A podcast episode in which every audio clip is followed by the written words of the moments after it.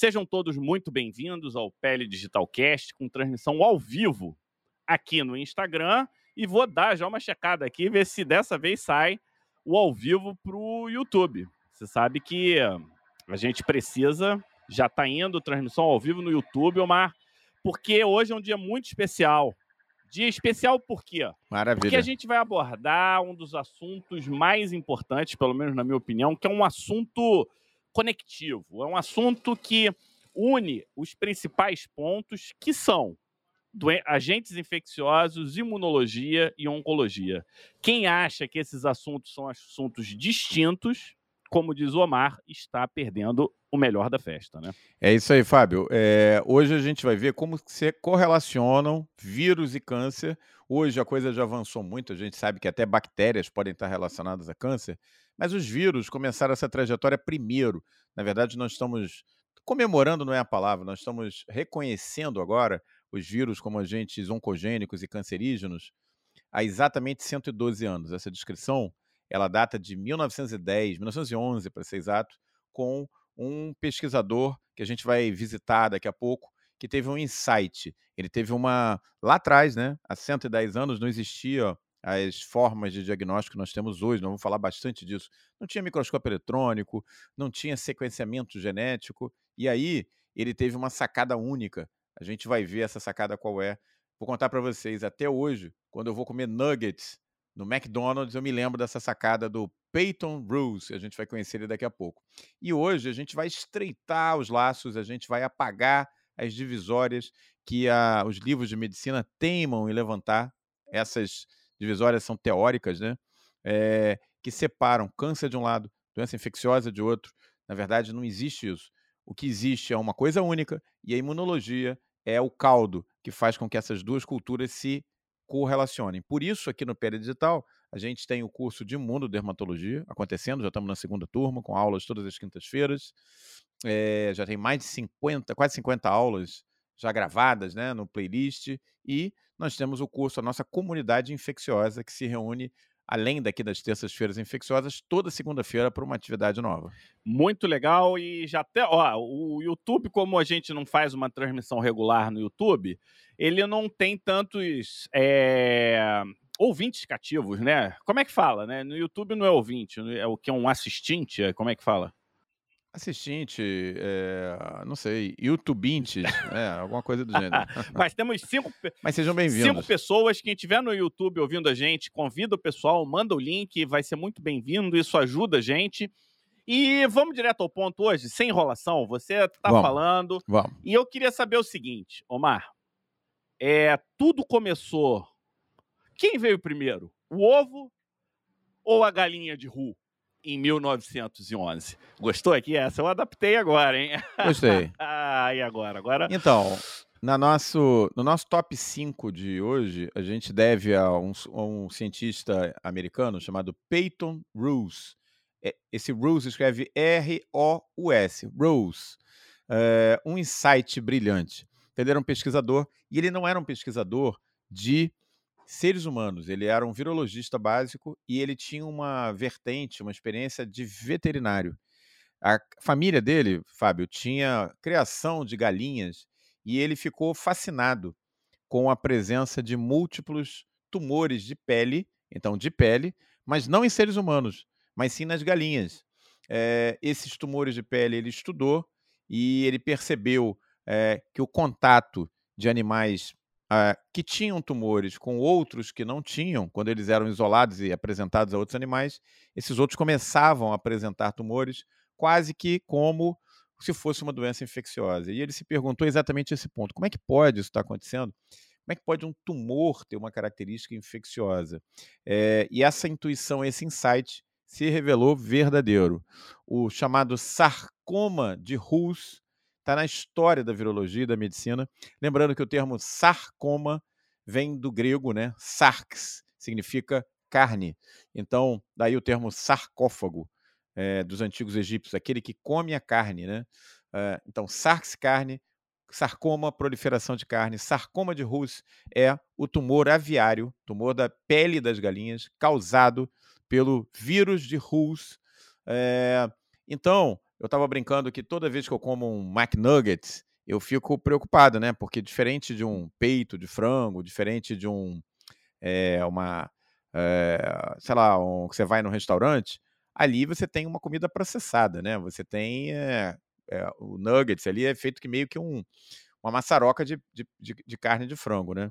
E eu fico me perguntando, né, se esse sarcoma de Rus que emerge naturalmente nessas populações aviárias, principalmente galinhas, se ele é retirado, né, um a um, cirurgicamente, de um frango que é morto para o abate, ou será que os frangos que têm tumorações na pele são simplesmente descartados? Ou mais provável, talvez a gente já tenha ingerido aí alguns vírus de RU porque esses sarcomas de Rui, que aparecem, virais, né, que aparecem na pele das galinhas, são provavelmente simplesmente processados junto com a carne de frango. Então, é, como a gente já deve se alimentar de vírus de Rus há muitos e muitos anos, e ninguém nunca desenvolveu um sarcoma de Rus, a gente também chega a um outro conhecimento muito não, importante calma, nessa história. Aí, Sabe qual é? Aí. É... Vírus não pulam espécies, né? Então, normalmente, o vírus da, da galinha não vai te infectar. Mas não é muito legal você não, ficar comendo essa, esse tumor da pele da galinha. Calma aí que eu, eu tenho aí algumas observações que talvez batam, então batam de frente. Primeiro, eu queria saber, esse vírus, ele faz parte de qual família? É, ele se identifica com algum vírus parecido que nos seres humanos ou em outros animais? Sim, um polioma vírus, né? Até 1989, papilomas e poliomas, né? O papiloma, o papiloma vírus é, é o vírus do HPV, que nós vamos falar daqui a pouco. Os polioma vírus faziam parte da mesma família, Papova viride. Depois eles foram separados. É um polioma vírus. E nós temos um tumor, nós vamos terminar hoje falando disso, relacionado a polioma vírus e que é, é causado por vírus também, um tumor cutâneo, né? É. Então, polioma vírus. Isso é legal. É, tem um. Durante o, a, as doenças infecciosas, né, a grande maioria, durante muito tempo, as pessoas associavam as doenças infecciosas a fenômenos agudos, né, a fenômenos é, de surtos, epidemias. E uma, uma das grandes mudanças do ponto de vista de paradigma né, foi quando Koch descreveu o bacilo de Koch como causador da tuberculose. E nesse momento, a gente tem um processo crônico causado por uma doença infecciosa. Então, esse foi um momento interessante do ponto de vista de mindset, do ponto de vista de compreensão dos médicos. Hoje é meio banal, é meio fácil, mas eu acho que é legal a gente trazer esse, esses aspectos, né? E, e Verdade. tem um segundo momento que é muito importante, que é quando o microscópio entra na jogada. É, até antes do microscópio, as informações eram muito soltas, ninguém conseguia correlacionar nada. Mas o Kaposi, que foi um dos caras mais importantes de microscópio, assim, ele foi a base na dermatologia, ele trouxe muita informação. Ele fez um comentário muito interessante que vai um pouco bater de frente, né, com o que a gente vai evoluir com a live de hoje, que é o seguinte, que ele observava os tumores e ele observava que muitas vezes, antes do aparecimento do tumor, tinha um processo inflamatório. E essa foi uma frase que ficou escondida no tempo. E ela vem, vai se mostrar importantíssima durante essa jornada. não sei se vocês sabem, mas fiquem de olho. Desse mês de dezembro, vocês vão ter intensivão de oncologia e doenças infecciosas. Então eu queria trazer isso. E um ponto interessante é que você falou. É literalmente você dormindo com o inimigo, não é? Não? É, eu acho. Literalmente. literalmente. Literalmente. Depois da live de microbioma e câncer, é, é, é literalmente mesmo. E é. aí tem um ponto que você falou, né? Que vírus não pula espécie.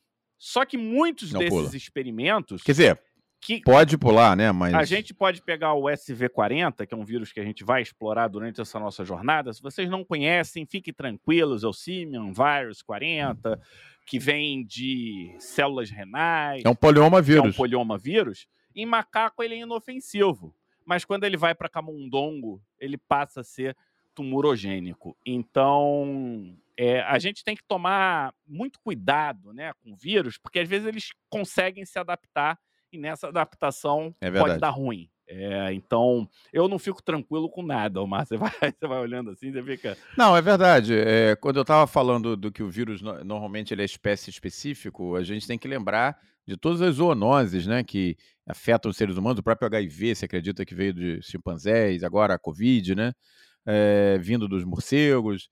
Mas normalmente a via oral de, é, vamos dizer assim, é, ingestão né, do vírus não leva a infecções importantes. Pelo menos a gente tem alguns casos aí de papiloma de laringe, mas é HPV que é basicamente respirado. A ingestão mesmo não é comprovado que leva a nenhum tumor, mas é, pode acontecer esse, esse pular de espécies, né? Mas como a gente já se alimenta, né, de frangos há incontáveis gerações, né?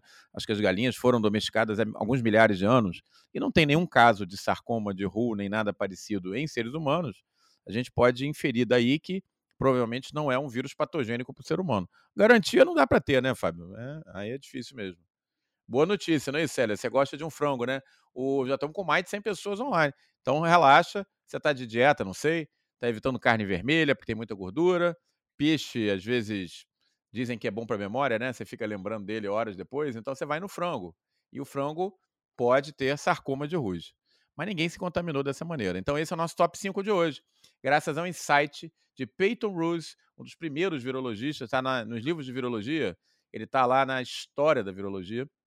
O Peyton Rose foi falecer nos anos 60 é, ele ganhou Nobel, é, né? Foi 40, ganhou Nobel 48, esse, 49, sei lá. Exatamente. Não só por esse trabalho, mas por outros. Ele tem outras contribuições, inclusive para os meios de cultura que se usa hoje em laboratório. Tem participação do Peyton Roos. É, é faz parte da história da medicina. E muito obrigado, viu, por essa, esse público ótimo. Mais de 110 pessoas já para ouvir falar de vírus e câncer. Vamos lá, vamos nessa. E né? vamos, tá animado, a gente também e vamos botar esse YouTube bombando também. Já estamos com cinco pessoas vamos. por lá. E agora você vai falar de um outro. Eu acho que é virologista, né? Porque ele fazia muito trabalho de virologia e Zurhausen, não sei como é que fala. Zurhausen. Mas ele, traba... ele, fala... ele trabalhou com pessoas importantes, eu não sei se você sabe, mas ele trabalhou com Henley, que trabalhava com Epstein e trabalhava com Barr. Então, se Isso. os nomes estão parecendo, se esses nomes fazem alguma conexão para vocês, beleza. Se não faz, vai fazer daqui a pouquinho.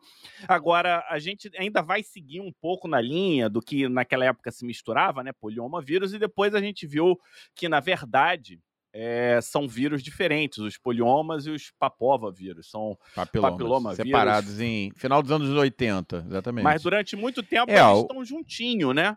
Inclusive, quando fala, por exemplo, do vírus de Pope, né? É, a gente está falando do HPV de coelho, né? Não é Pope? Eu acho não. Deixa eu pegar o nome dele. Enquanto eu lembro o nome dele, vai me contando. O que que Zurhauser fez? Me diz esse nome, me faz pronunciar certo esse nome que eu vou pegar o nome. Então, aqui.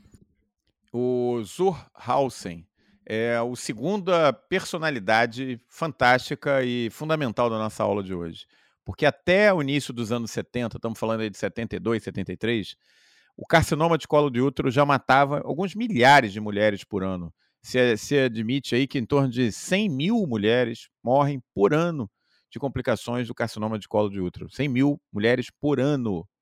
O homem é menos afetado por esse tipo de tumor, mas a mulher, o colo de útero, muito afetado. E aí você tem as metástases, as complicações todas. E se acreditava, o grande, é, vamos dizer assim, aposta né, da medicina para o carcinoma de colo de útero era o herpes genital, o herpes simples do tipo 2. As pessoas acreditavam. Você pega os artigos de. Até final de 1971, só se falava de HSV, de herpes. E o Zuhausen, ele disse, ele acreditava que não. Ele começou a fazer o exame com ácido acético, né, eh, de rotina, no final dos anos 60. Ele começou a perceber a existência de, de lesões acetobrancas. Para quem não sabe, é, o epitélio de mucosa infectado pelo vírus HPV, vírus do papiloma humano. É, antigamente se falava vírus do papiloma polioma humano. Agora, como a gente estava comentando, papiloma é uma coisa e polioma é outra. É, ele começou a detectar essa, é, essa correlação entre o carcinoma de colo de útero e a presença das lesões genitais. E ele foi, fez um estudo, fez um estudo, fez uma publicação histórica, início dos anos 70, propondo que a verdadeira causa do carcinoma de colo de útero fosse o HPV. E isso foi uma hipótese considerada, Fábio, herética na época. Os virologistas, os médicos caíram de pau nele, falaram que ele não tinha base para dizer isso e tal. Hoje, ele foi presciente, ele foi o cara que é, abriu as portas para o controle do HPV, porque graças ao seu trabalho se desenvolveram vários tratamentos eficazes, a vacina para HPV que salva milhares de vidas. É, esse é um ponto que me é muito sensível, né? Porque existe infelizmente as pessoas anti-vaxxer, né? E as vacinas para HPV são é, particularmente atacadas pelos anti-vacinas, porque eles acham que vacina para HPV estimulam de alguma maneira a prática sexual precoce dos jovens, e não é nada disso. Então, essa foi uma publicação histórica, mais um prêmio Nobel para ficção é, viral e oncologia para Zurhausen, no, no início dos anos 70, comprovando em uma série de trabalhos históricos, é, depois com histopatologia, com histoquímica, que realmente o HPV era a causa, estava relacionado a virtualmente todos os casos de carcinoma de colo de útero. É, e o, o interessante é que é possível que muitos colegas médicos, quando falam, ou quando pensam em oncologia e infectologia, venha primeiro o HPV, né? E o HPV ela tem, tem uma curiosidade, porque o, tinha uns papilomas orais caninos, e essa, essa foi a primeira primeiro experimento em que houve uma transmissão livre de células desses papilomas. Então, eles pegaram, filtravam as células e conseguiram é, transmitir esses papilomas para outros canídeos. E.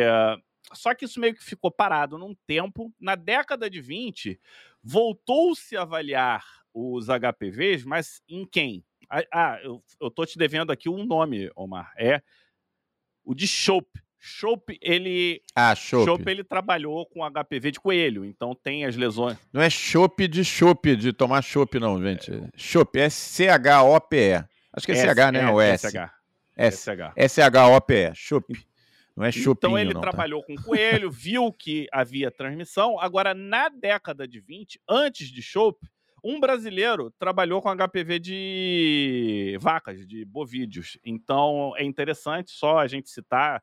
É, é um Magalhães estranho. Ele não, não, é bem Magalhães, é Megalhães. É uma, é uma coisa diferente, mas é, é interessante trazer. E só na década de 70, então, que houve a conexão entre o HPV e o câncer de colo cervical. É, em cima disso, a gente já entendeu né, que tem um, teve uma evolução no estudo dos animais. Começou com, a, com frango, depois teve coelho, depois teve sapo, e com isso a gente viu tumores eh, cães, com né? cães, aí a gente viu tumores sólidos, a gente viu leucemias, a gente viu diversas situações que a gente vai trazer isso um pouco para vocês, que, que é muito interessante. Agora, eu queria que você me falasse da primeira associação de câncer e doenças infecciosas, não, doenças virais. E ela aconteceu na África. Foi quando Burkitt estava visitando a África e começou a identificar sarcomas raros. Isso ele publicou em 1958. Sarcomas raros verdadeiras deformidades. Ele, ele publicou 36 casos em pouquíssimo tempo. Então não existe nada raro 36 vezes em pouco tempo, né? E a primeira publicação foi de é, sarcoma. Ele fez uma segunda publicação dois, três anos depois, corrigindo como linfoma interrogado. E aí, a partir daí, começou a ter um muito estudo. Por quê? Eles conseguiram cultivar essas células. De quem que eu estou falando? Conta um pouquinho mais para gente, Omar. Eu quebrei o protocolo hoje aqui, mas eu achei que era interessante colocar dessa forma. Então, a gente está falando da doença do beijo, né? O vírus Epstein-Barr, que vai trazer alguns big players aí para o jogo. Notem que até então nós estamos falando do Zuhausen, nós estamos falando do, do, do Hus, e é, a gente estava falando mais do insight, né? Esses pesquisadores, eles trabalharam mais juntando as peças, mas muito com a com o feeling, com a sensibilidade de que as coisas estavam correlacionadas. Com o, o vírus Epstein-Barr, o jogo muda, Fábio, porque a gente passa a ter uma abordagem anátomo-patológica muito mais intensa, né? Que é característica dos americanos. Então entra na história o, o Burkitt, que você estava comentando, entra na, na história Epstein, que é o, a pessoa que descreveu o vírus pela primeira vez, né, do vírus Epstein-Barr, um herpes vírus, e o Barr, que era, na verdade, na verdade ele leva o nome do vírus, mas ele era uma pessoa não tão importante, vamos dizer assim. O, o Epstein é que era o cara mais top aí nessa mas história. Mas eles não são Eu dos Estados Unidos, postagem... não, tá? Eles são. É, um é de Londres e outro é, é, é, lá por perto também. Aí eles fazem, eles Bom, fazem muito trabalho de, de parceria com os Estados Unidos, né? Então é só para para colocar, porque quem fazia muito esses trabalhos africanos eram os ingleses, né? Os ingleses eles faziam muito trabalho na África. Eles tinham muitas é, colônias, é. né, africanas, exatamente. Os franceses e os ingleses, né? É, e aí, é, o que que a gente tem? A gente tem o vírus Epstein-Barr, que é são, são oito herpes vírus, né, que nós conhecemos hoje, humanos, oito. Existem milhares de herpes vírus. Eu falo, já, já falei sobre isso, tem até herpes vírus de ostra tem herpes vírus de macaco, cada espécie de macaco tem um herpes vírus diferente. Mas o ser humano tem oito herpes vírus que o infectam. Desses oito, dois, dois são oncogênicos, dois de oito. Um deles é o vírus Epstein-Barr. Esse é um vírus que faz latência, como todos os herpes vírus, ele tem a característica de latência, ele se integra ao genoma e ele faz latência onde? Nos linfócitos. Então, basicamente, os tumores relacionados são tumores de linhagem linfopoética. Então, a gente está falando do linfoma de Burkitt, a gente está falando tanto do linfoma de Hodgkin como do linfoma não Hodgkin. A gente está falando de alguns linfomas de célula T, não os cutâneos, mas linfomas de célula T, que existem também os cutâneos, né?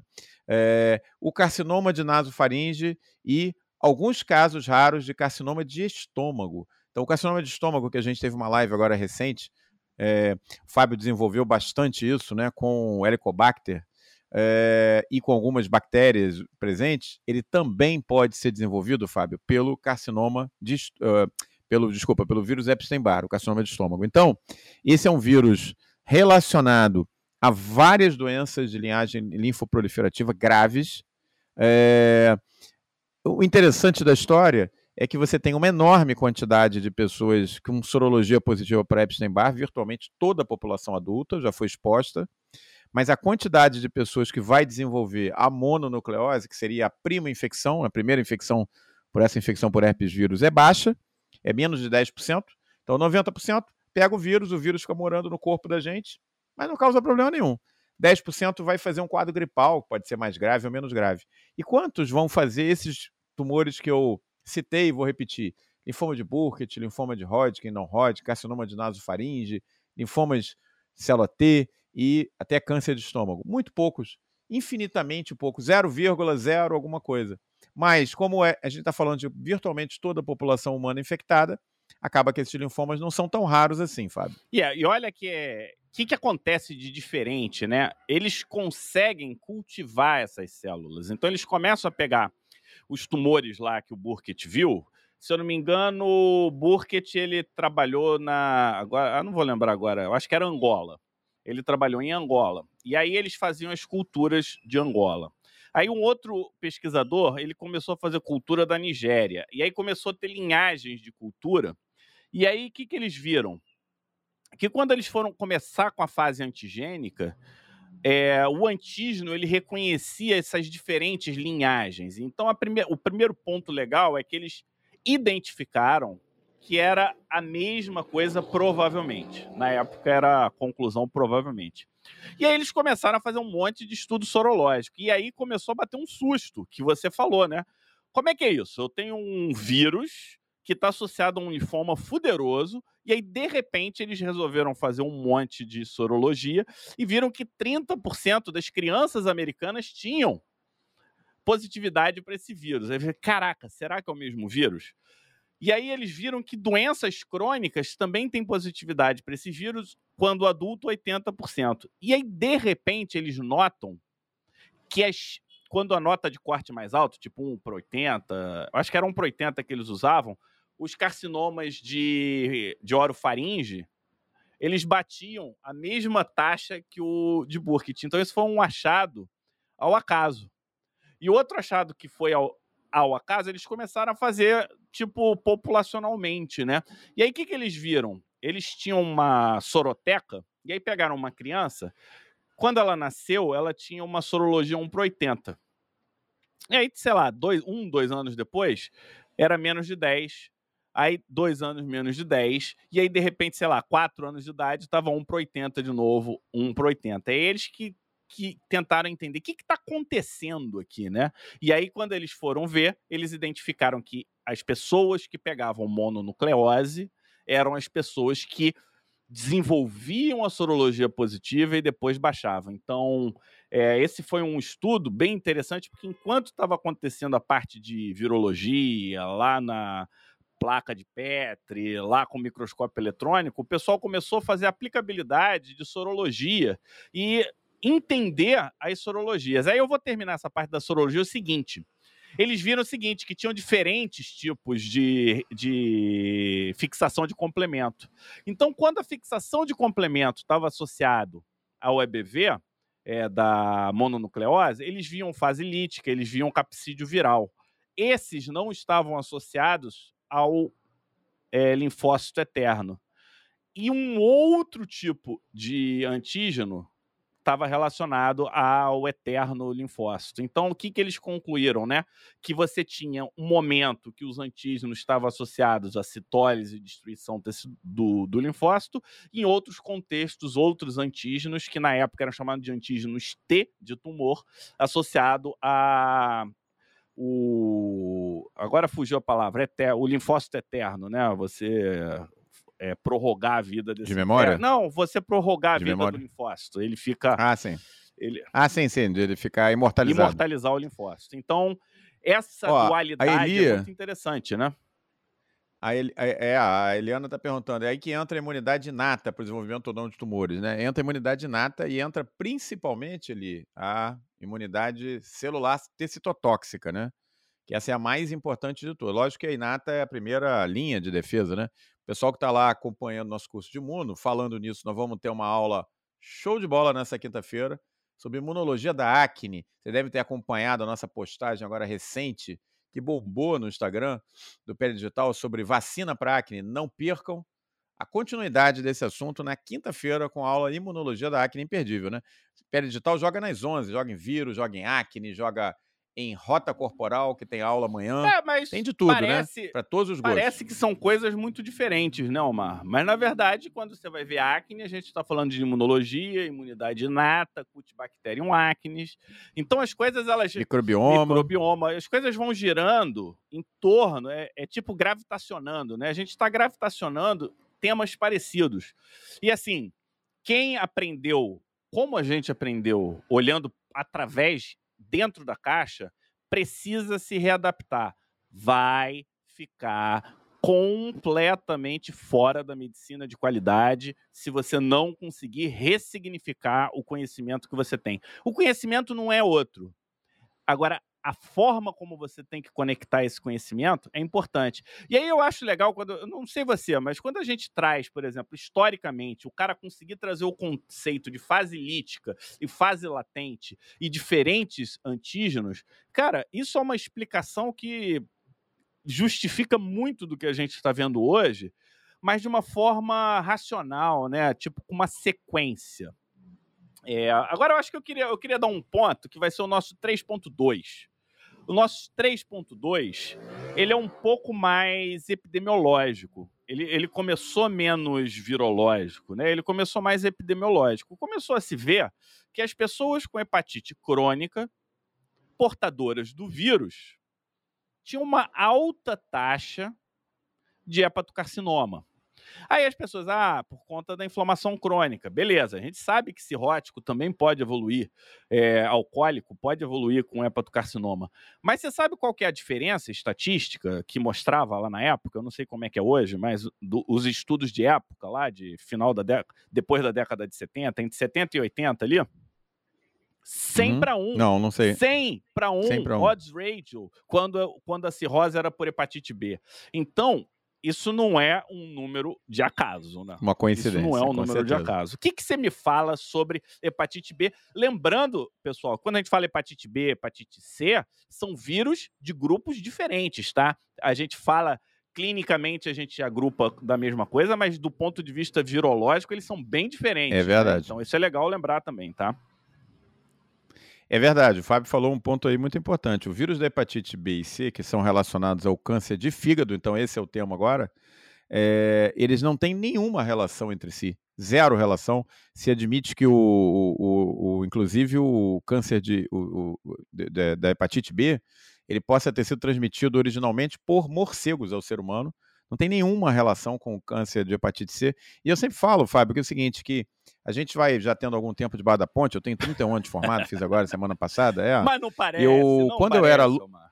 não parece. Quando eu era aluno de faculdade ainda, final dos anos 80, eu formei em 90, né? 87, 88, eu aprendi assim: hepatite A, transmitida por é, via oral fecal, né? Água contaminada, hepatite B, e o que não era A nem B tinha o nome de hepatite não A, não B. Eu aprendi na faculdade assim. É. Quando eu formei, logo depois que formou, que eu formei, aí descreveram hepatite C, depois hepatite delta, hepatite E, e foi embora. E é, recentemente o avanço para o tratamento da hepatite C foi enorme, né? Enorme, principalmente na C. E com drogas que virtualmente curam a doença desde que você tenha acesso. Então eu brinco o seguinte, que na minha tempo de vida útil como médico, eu vi uma doença nascer e morrer porque não tinha hepatite C quando eu formei, e hoje, na teoria, você trata é, e cura todos os pacientes de hepatite C. Obviamente que é, a gente está muito longe de resolver o problema, porque o tratamento é complexo, é caro, com múltiplas drogas, e esse tratamento não está disponível no mundo inteiro, né? Mas os dados são avassaladores, Fábio. Vou pegar aqui que esse eu não sei de cabeça. Enquanto 300 ah. milhões de pacientes com hepatite B no mundo, 300 milhões, casos novos, sendo que 600 mil óbitos. A gente estava falando do número de mortes por carcinoma de colo de útero, aqui chega a ser cinco ou seis vezes mais alto. Olha que loucura. É, 5% dos pacientes vão à hepatite crônica ativa e podem desenvolver hepatocarcinoma. Quando a gente vai para os dados de hepatite C, Fábio, lembrando que são vírus diferentes, é muito mais preocupante. Um terço dos pacientes com hepatite C, um terço, 33%, podem desenvolver hepatocarcinoma, que é o nome que a gente dá para o câncer de fígado relacionado ao vírus da hepatite C. É, nesses pacientes com hepatite C, 80% fazem doença crônica, 80% contra 5% da hepatite B. Ou seja, é muito mais grave ter hepatite C do que hepatite B. Mas o tratamento para hepatite C é mais efetivo, né? você consegue controlar melhor. E 3% dos pacientes evoluem para cirrose e hepatocarcinoma são números absolutamente preocupantes, né? Quando a gente fala assim, pô, 3% e tal, estamos falando 3% de 300 milhões de casos no caso da hepatite B por ano. É muita gente, 300 milhões é, é a população norte-americana se infectando, casos novos por ano, é muita coisa, né? E, logicamente, Fábio, não deixa de ter manifestação cutânea, né? Tanto da hepatite quanto do próprio hepatocarcinoma, pode dar metástase, a hepatite vai se manifestar frequentemente com icterícia, com um cortejo de lesões dermatológicas que os dermatologistas estão aqui com a gente conhecem, líquen plano, é, é, discromias cutâneas, prurido, né? Então, muita manifestação cutânea relacionada às hepatocarcinomas e às cirroses e, do, e hepatites crônicas ativas. Eu já vi um paciente, o único caso que eu vi na minha vida que mudou de cor. Essa paciente ela era branca e ela ficou com a, um tom de pele como se ela fosse mulata, como se ela fosse negra por causa de depósito de provavelmente é, bilirrubina na pele. Ela alterou a cor da pele, a gente vê isso nas doenças é, hepáticas crônicas, né? Então, é isso aí. É, hepatite B, quadro complicado de saúde pública no mundo inteiro.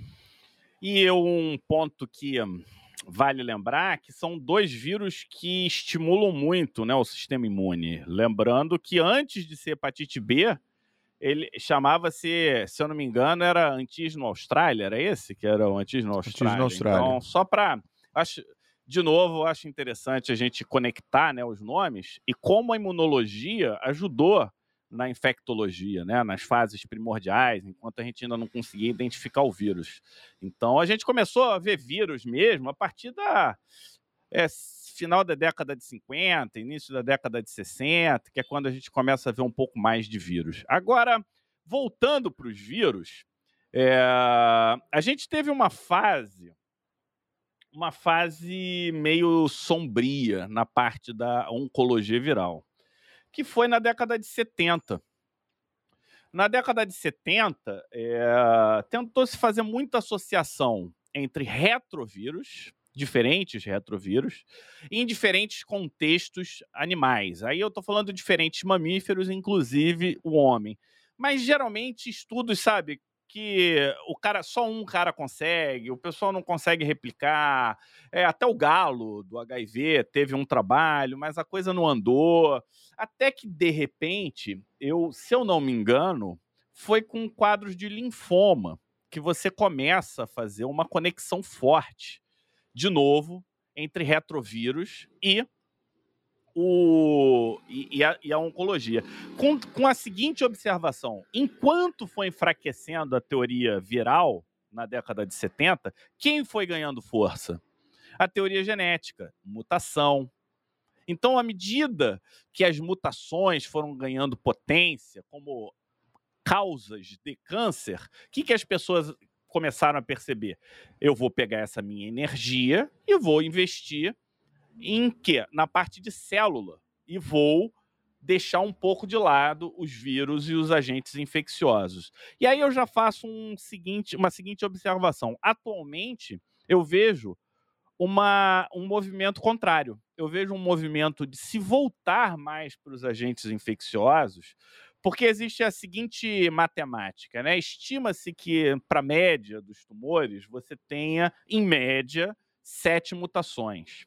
Para você ter sete mutações num período de vida útil de uma célula, você teria que ter mutação muito rápido. Mutação muito rápido. Então, é, do ponto de vista probabilístico, a chance disso acontecer é pequena.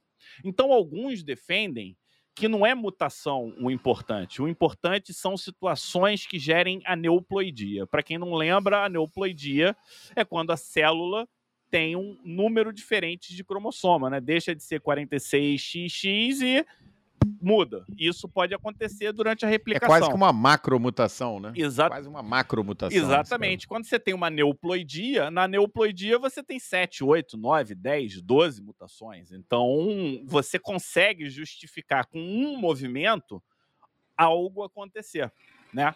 E aí eu vou só finalizar dizendo o seguinte: se você tem um movimento tão brusco e esse movimento brusco ele passa despercebido pelo nosso sistema de vigilância, é possível que ele tenha ajuda de alguém.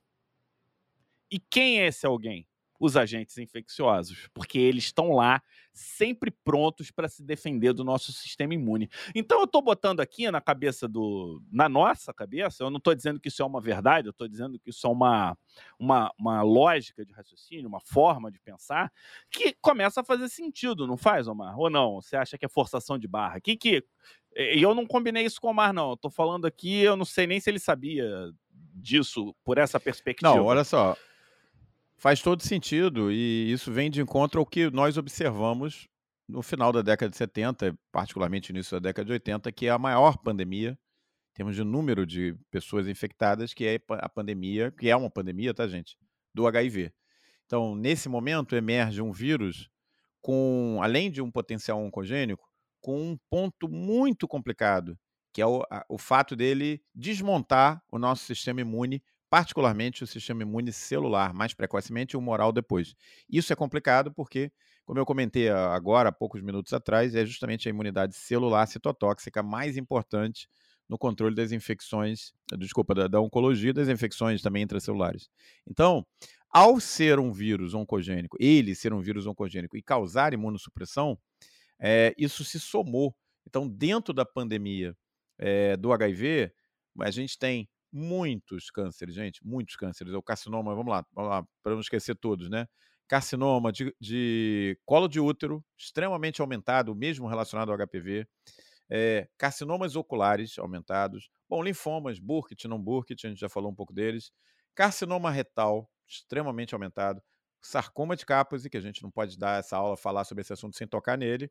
Já tivemos até lives específicas de sarcoma de capas, e vocês vão achar na nossa playlist, tem só sobre sarcoma de capas, é, carcinoma de pênis, carcinoma de vulva. Né? Por que essa predominância por área anogenital?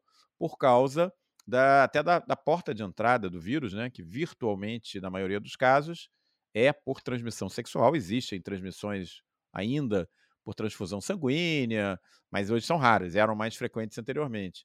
E dentro desse contexto, Fábio, é, lembrar que os, os é, retrovírus linfotrópicos, eles não se resumem ao HIV, a gente tem o HTLV1, o HTLV2 e, tanto é que quando o HIV foi descrito, queriam colocar nele o nome de HTLV3, né? Ele é bem próximo, aparentado, né, com o vírus, é, o chamado HTLV1 e HTLV2.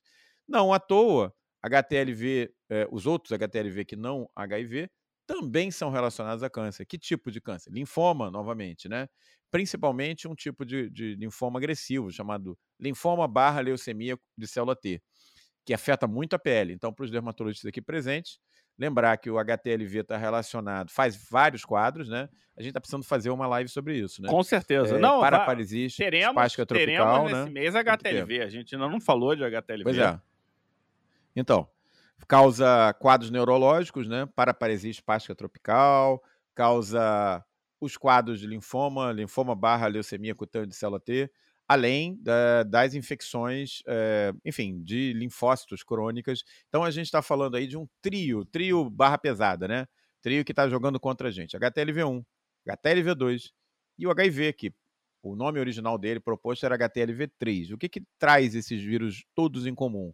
São vírus linfotrópicos com tropismo por linfócito.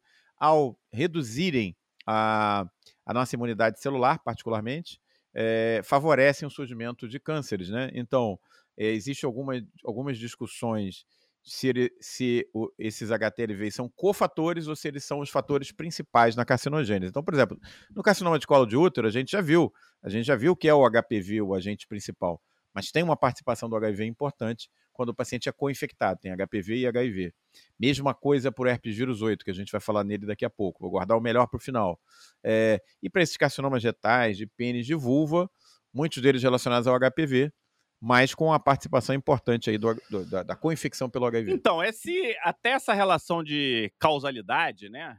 É, a gente foi ajustando uh, o conceito que, e o rigor que a gente tem que ter ao longo dos anos. Né? No início, a gente queria seguir mesmo o, os como é que é o como é que é o de coque lá? Como é que é os fugiu aqueles postulados de coque. postulados de coque. A gente queria isso bonitinho para todas as situações. E a gente viu que não é assim. A gente sabe que o HPV ele é necessário mas não é suficiente por exemplo para vários tumores. E isso se repete em várias situações. Mas no HIV a gente teve um inverso. Ele começa a ser o cofator que modifica o comportamento, ele começa a ser o cofator que aumenta a incidência, ele começa a ser o cofator que muda o comportamento. E isso relacionando a quem? A baixa da imunidade celular. Então, esse é o reencontro entre o vírus, o tumor e a imunidade. Nesse momento, a gente ainda sem se dar muita conta, a gente começa a voltar a olhar um pouco para a imunidade, coisas que a gente já tinha visto no passado, mas começou a hipervalorizar o quê? A genética, a mutação, isso, aquilo. Isso é importante, tá, pessoal? Não estou dizendo que não é importante, eu só estou dizendo que é um ponto, é uma peça nessa equação que a gente ainda precisa solucionar, né? Qual é a relação da tilápia com o vírus? Putz, agora. Existe. Diz aí. É, existe. Pior que existe. Foi descrito um vírus chamado vírus. É, um vírus tem o nome de TILV. Eu estava lendo isso outro dia, que é um vírus. É, não vou me lembrar a família dele, né? Mas é, é um vírus chamado é, Tilapia Lake Virus. É, isso já, tem, já foi descrito aqui na América Central, na verdade, América do Sul, América Central, no Equador, por volta de 2013, na Colômbia, um pouquinho depois. É, afeta os vírus de uma maneira intensa. Nós não temos essa descrição de vírus da tilápia no Brasil, tá? É importante dizer isso. É, e até onde eu sei, isso é, é relacionado à morte em massa da tilápia, mas não tem contaminação em ser humano descrito, não, tá? Todos esses animais têm os seus vírus, tá? Então, é, não tem isso descrito no Brasil. Isso é um dado importante, né? Porque Você tem muita piscicultura com tilápia hoje no Brasil, né? Você está se investindo muito em criação de tilápia e é terrível se esse vírus chegar, porque tem uma mortandade danada, mas até onde eu sei, isso não afeta o ser humano, não. Mas tem o vírus da tilápia. É, onde que a gente tem que ficar de olho aí, Fábio? Por causa da. Tem alguns trabalhos, acho que do Ceará, né? Que eles estavam fazendo pele de tilápia para ajudar os grandes queimados, né? Então, Verdade. eu diria como uma pele artificial. Então, assim, é, xenotransplantes é um nome técnico para isso. Quando você pega a pele da tilápia e bota no grande queimado, não é muito diferente em termos de imunologia de você pegar o coração de um porco e colocar no peito de alguém que está morrendo, o coração de babuíno. Chama-se xenotransplante. A gente faz com a melhor das intenções, mas xenotransplante carrega sempre é, um risco, tá? Quem é que está perguntando da tilápia? É a Dalva. Dalva, você é consumidora de tilápia, tomara que não chegue, mas não é uma doença de ser humano mas a gente tem que ficar de olho, tá? Porque a ciência, às vezes, apronta aí algumas coisas que a gente não imagina. Né? E, eu queria que você me trouxesse, porque o HIV, ele trouxe um outro vírus que se mostrou muito importante. Ele já existia, já era conhecido, mas foi com HIV que a gente começou a estudar um vírus da família do herpes. E tem um casal, né, que se destaca nesse, nesse cenário. Omar, você pode lembrar pra gente que casal é esse? Me diz o seguinte, eles já eram um casal ou eles se tornaram um casal por causa do vírus? Então, uh, eh, para a gente ir nessa reta final da nossa live, a gente tem que fazer uma homenagem. Eles não ganharam ainda o prêmio Nobel, mas acho que vão ganhar em breve. Para um casal de virologistas chamado Shang. Ela é mulher, né? É, eu não sei o primeiro nome dela, mas o nome de família é Shang. E o dele é Moore. Então é um casal, Shang e Moore. Shang é a mulher, Moore é o homem. Ela é de origem asiática, mas é, é inglesa e ele, inglês também, uh, o inglês, estudando nos Estados Unidos, se conheceram durante a graduação, começaram a, a namorar e é, entraram num projeto ainda na época lá áurea do HIV, né, final dos anos 90, áurea que eu falo porque se fazia muita pesquisa no HIV, diferente de hoje, que a coisa é um pouquinho não é diferente, não, né? Tá todo mundo pensando em Covid. Não, não. A, o, Continua o dinheiro né? para o HIV é desproporcionalmente é firme, né? maior né? do que para um monte de coisa. É, eu não Bom, sei estatística é... agora desse último ano, mas HIV é fogo. Pois é, e aí uh, Shang e Moore estavam atrás de um tumor que já incomodava a gente há mais de 150 anos, né? Que é o tumor chamado sarcoma de Kaposi. Novamente, olha, a gente começou na aula falando do sarcoma de Ruiz e agora estamos voltando para um sarcoma, né? O Kaposi é, tem uma história muito interessante, acho que eu já contei numa live. Ele namorava a filha do Ebra, um dos pais da dermatologia alemã, prussiana, e ele tinha um nome, ele era de origem judaica, tinha um daqueles nomes impronunciáveis. Ele era húngaro, na verdade, né? Tinha um nome impronunciável. Então, quando ele emigrou para Viena, né, para estudar com Ebra, ele colocou o nome do rio que cortava a cidade dele, chamava Capoge. Então, daí, sarcoma de Capos, ele é, botou o nome dele, o nome do rio que cortava a cidade. É como se aqui no Rio eu botasse meu nome de Omar Guandu, como se o Fábio em, em em Manaus colocar Fábio Negro. Fábio Amazonas, Fábio Negro, Rio Negro, Fábio, Fábio Solimões, né? Então foi isso que ele fez. E aí. É, Mas olha que curioso, ele... ele... botou o nome do Rio e o sarcoma é de vasos, né? Você vê que a coisa. É verdade. curiosidade. É verdade. Então ele descreveu essa doença já por volta de 1860 e, ele, e ela afetava membros inferiores de pessoas idosas que tinham baixa de imunidade celular. A gente sabe já, tem nosso curso de imuno, vocês isso. Na nossa né? live, né? não fala muito não, porque no podcast a gente tem é um só de sarcoma de é Kaposi. Só de a gente fala das apresentações clínicas cutâneas, as extracutâneas, tá tudo lá, tá bem legal tá bem completo e essa história tá completinha lá, porque o Omar, a memória dele completinha chega a ser irritante, sabe, pessoal? Ele fica lembrando. Então não fala para ele não, porque ele vai lembrar. Vai, ele vai lembrar. Bom, tá tudo lá, vai ver na nossa, na nossa playlist. E aí, é, mas aí a história era, era estranha, né, Fábio? Porque tinha os casos que apareciam em jovens antes do HIV, gente, na África, desde os anos 60 sendo descritos e tal, com um caráter aparentemente é, endêmico, particularmente em Uganda, né? E aí, é, o Shang e Amor foram os caras que fizeram essa ligação. Eles foram atrás do genoma e aí, pela primeira vez, a gente está vendo alta tecnologia moderna nesse diagnóstico.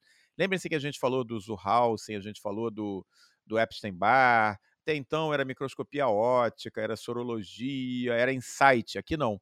Aqui eles foram lá, eles fizeram um trabalho de agulha no palheiro para achar o herpes vírus 8. Eles saíram procurando dentro do genoma do tumor alguma coisa que se parecesse um vírus. Parece fácil, né? Vai fazer, meu amigo.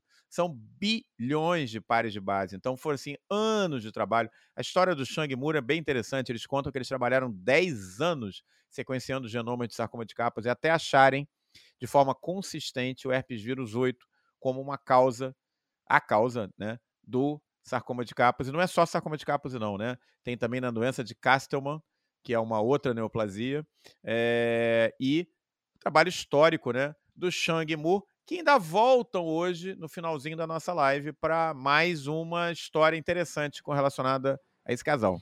É, e uh, nós estamos num dezembro laranja. No dezembro laranja, a gente não pode deixar de falar de câncer de pele. E a gente vai falar de um câncer de pele que está associado a um vírus. É, esse vírus ele foi associado lá atrás, os primeiros vírus, a gente falou deles, né? Os polioma vírus, eles, eles são associados a diversos tumores é, em não humanos. Achamos polioma vírus em doença renal de paciente transplantado. A gente achou polioma vírus em doenças do sistema nervoso central, né, a leucoencefalopatia. E aí eu não vou falar, tem doenças dermatológicas associadas a em pele normal, é. em pele normal é achado. É, tá associado ao uso do rituximab, então, você tem, você que prescreve o rituximab, será que precisa pedir sorologia? Será que não precisa pedir sorologia? Olha, olha o círculo se fechando de novo aí, Omar, mas eu quero que você me fale de um específico que causa câncer de pele. E parece que a descoberta desse vírus já foi com uma nova tecnologia, mostrando que a evolução da tecnologia nos traz cada vez novas informações. Por isso que a gente não está parado, por isso que o conhecimento ele está girando. E por isso que quem parou, Omar, tem que se aposentar. Infelizmente, Ficou. tem que se aposentar. Ficou para trás. E foi exatamente o que o Shang Moore não fizeram. Eles não deitaram em cima dos louros. No final dos anos 90, por volta de 95, 96, eles fizeram a descrição do herpes vírus 8 e sarcoma de Kaposi. Sabe o que, que eles fizeram a partir daí? Pelos próximos 10 anos, Fábio, adivinha? Ficaram dando aulinha para lá e para cá, felizes da vida? Não. Eles voltaram para dentro do laboratório e eles desenvolveram uma técnica absolutamente nova para fazer diagnóstico de correlação entre tumor e câncer. Eles tiveram uma sacada sensacional. Os caras sofreram pra caramba, pegando milhares de biópsias de sarcoma de Kaposi e procurando o genoma viral. Então eles tiveram uma ideia que mudou tudo. Sabe como é que era essa ideia? Eles falaram assim: eu vou, eu vou fazer diferente. Eu vou sequenciar todo o genoma dentro do, de um tumor. Esse tumor chama tumor de Merkel. E aí, eu vou fazer o seguinte: como eu já tenho o genoma humano, eu já sei qual é o genoma humano, eu vou pegar esse genoma dentro do tumor, vou jogar o genoma humano em cima e vou apagar dessa sequência tudo que é o genoma humano. O que sobrar deve ser a causa do tumor. Olha que ideia brilhante, né? E aí eles chegaram no que sobrou. E adivinha o que, que sobrou? O genoma de um polioma vírus, chamado polioma vírus do carcinoma de Merkel. 80% dos casos de carcinoma de Merkel são relacionados a esse novo vírus, descrito em 2008, com essa técnica brilhante. Olha só que legal. É, eles pegaram o genoma humano, superpuseram com o genoma que estava lá no tumor tiraram tudo que era batia com o genoma humano e pegaram o que sobrou. Então eles conseguiram fazer de uma forma muito mais fácil. Levou 10 anos para desenvolver essa técnica, mas agora a técnica está desenvolvida. Você pode aplicar para tudo. Ela tem sido usada é tipo, em outros tumores. É uma subtração? Como é que diz o nome dessa técnica? É uma subtração. É, uma subtração. O nome eu te dei aí é complicado, eu não guardei Deixa eu pegar de cabeça. Aqui, então. É... Subtração do transcriptoma digital. Pronto.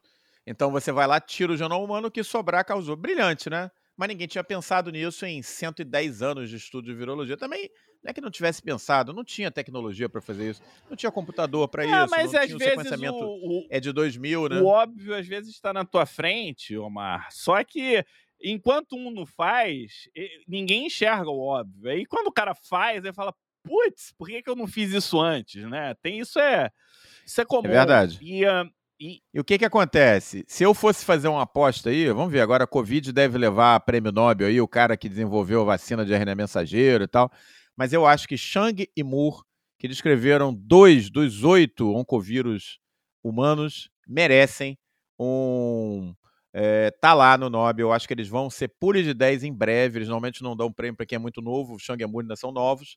Mas essa dupla é uma dupla do barulho. Para quem gosta de virologia, eles são pessoas históricas para a gente se referir. Não poderia fazer essa live sem é, destacar o trabalho de Shang e Moore. É, esse casal, né? Na verdade, são um casal, são casados até hoje. Eu estava checando, até porque podia ter separado, né? Mas não, estão casados.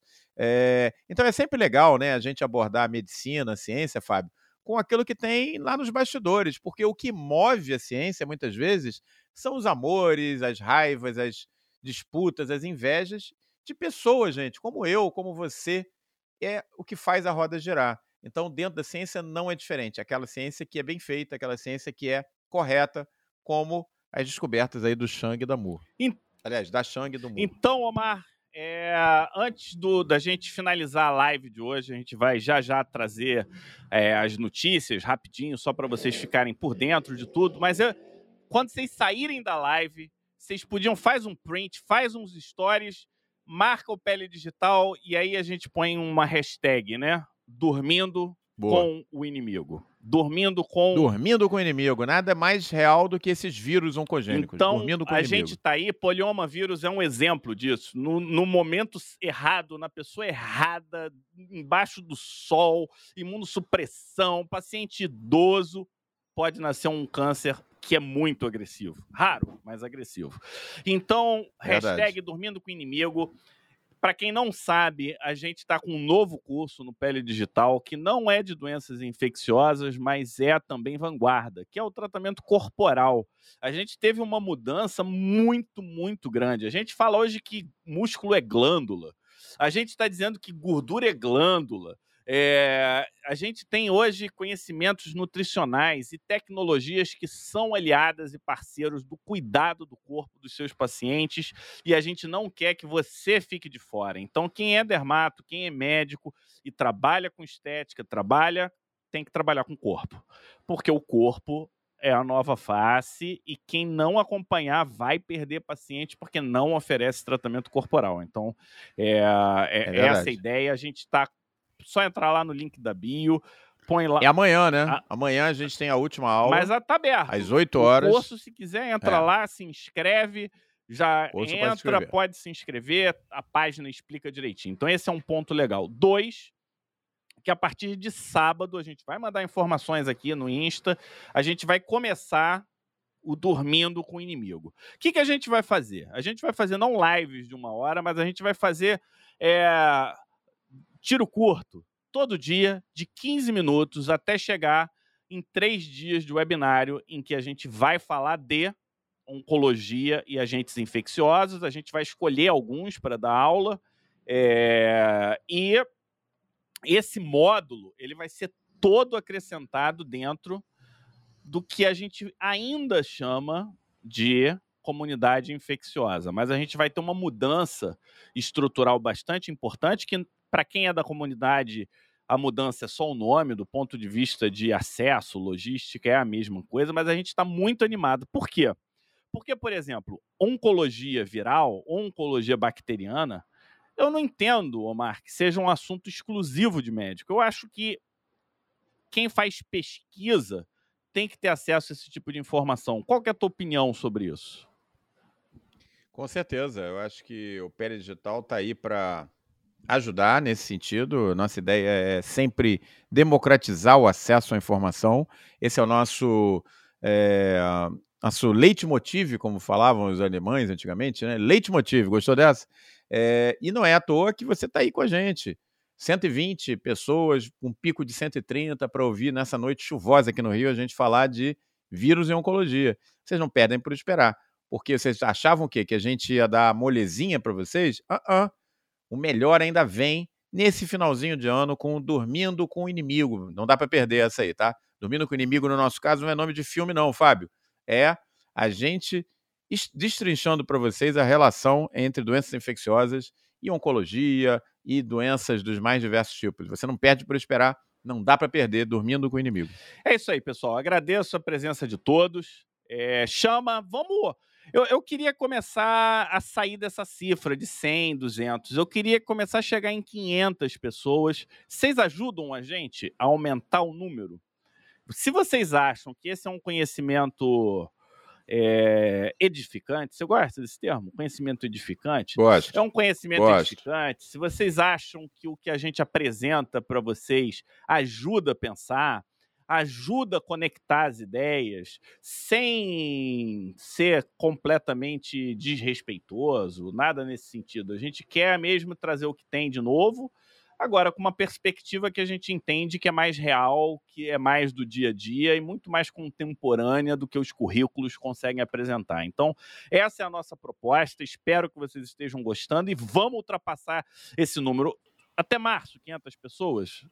500 pessoas Vai. até março. Eu, quero, eu conto com a ajuda de vocês. E no YouTube, eu queria que a gente chegasse também nesse número até março, mesmo começando com 5. Acho que é em cima disso. Obrigado. Última palavra do nosso ancião, quer dizer, o nosso chefe, Omar Lupe.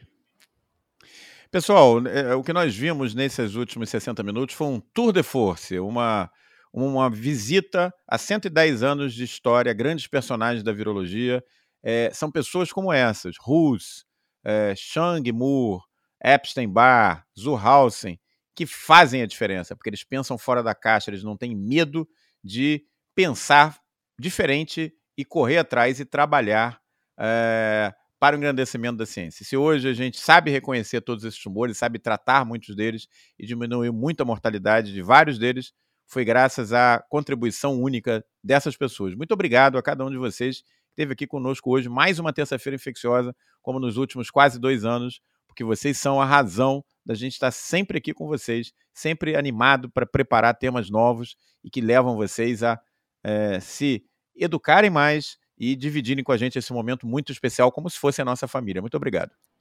Obrigado a todos. Até. Fiquem atentos. Sábado.